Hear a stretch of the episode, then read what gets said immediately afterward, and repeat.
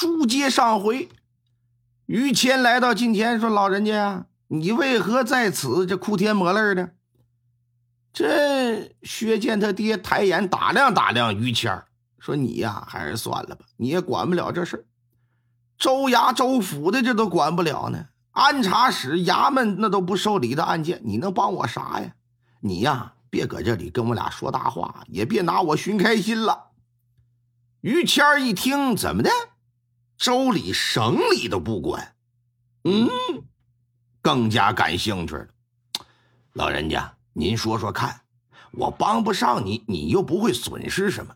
如果啊，我要是真能帮到你，你就不用在这儿哭诉无门了吗？不是？你想想。薛父仔细一琢磨，你别说，说的也挺有道理。这。解决不了啥，我跟你叨咕两嘴，也算给我解解心宽呗。这就把自己儿子是怎么盗的墓，这楚茵茵尸体是怎么丢的啊？过去一年，这薛楚两家经历了什么事这一股脑的就都说了一遍。于谦听了之后就觉得挺惊奇，同时对河南各级政府对待处理案件的态度啊，就觉得挺不满，但是可没有表露出来。也没有承诺什么，也没摆明自己的身份。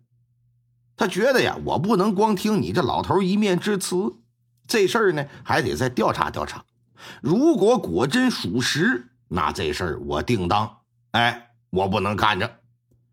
在接下来两天当中啊，于谦是没干别的，除了见楚家人之外，还走访了楚家的邻居，确认了所有事情都属实。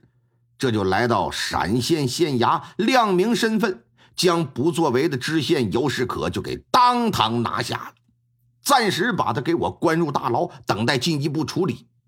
而后呢，调阅卷宗，了解一下楚茵茵的这个坟墓、惊现大黄狗死尸和这个楚茵茵尸体不翼而飞的详细情况。看过卷宗啊，他就觉得疑点重重。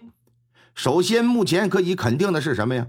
楚茵茵在下葬的时候，确实是躺在棺椁当中的，而且铺的就是那床棉被。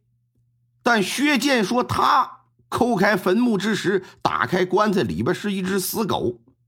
事实证明，也确实是一只死狗啊。不过薛建是在盗墓之前就知道里边是一只死狗，还是说打开棺材之后才知道的呢？这个问题应该搞清楚，因为这涉及到量刑轻重的问题。姚世可，你没有过问的。其次，如果薛建不知道那是一只狗的坟，那么在此之前，这坟是否被别人盗过？盗墓者通常都是为了财呀，一般不会有人去偷那干干瘪瘪的、腐烂不堪的尸体。但是也难保啊，有一些别有用心的人，那另作他用。嗯，只是眼巴前你把这尸体都给盗走了。还有必要再放进去一只死狗代替吗？你这按老话说，这不是脱了裤子放屁，多此一举吗？再有啊，狗脖子上那个铃铛，这什么意思？明显这条狗是有人养啊！你知县，你为啥不去追查这条狗的主人是谁？考虑到或许可以从这狗的主人身上找到一些蛛丝马迹，于谦呐。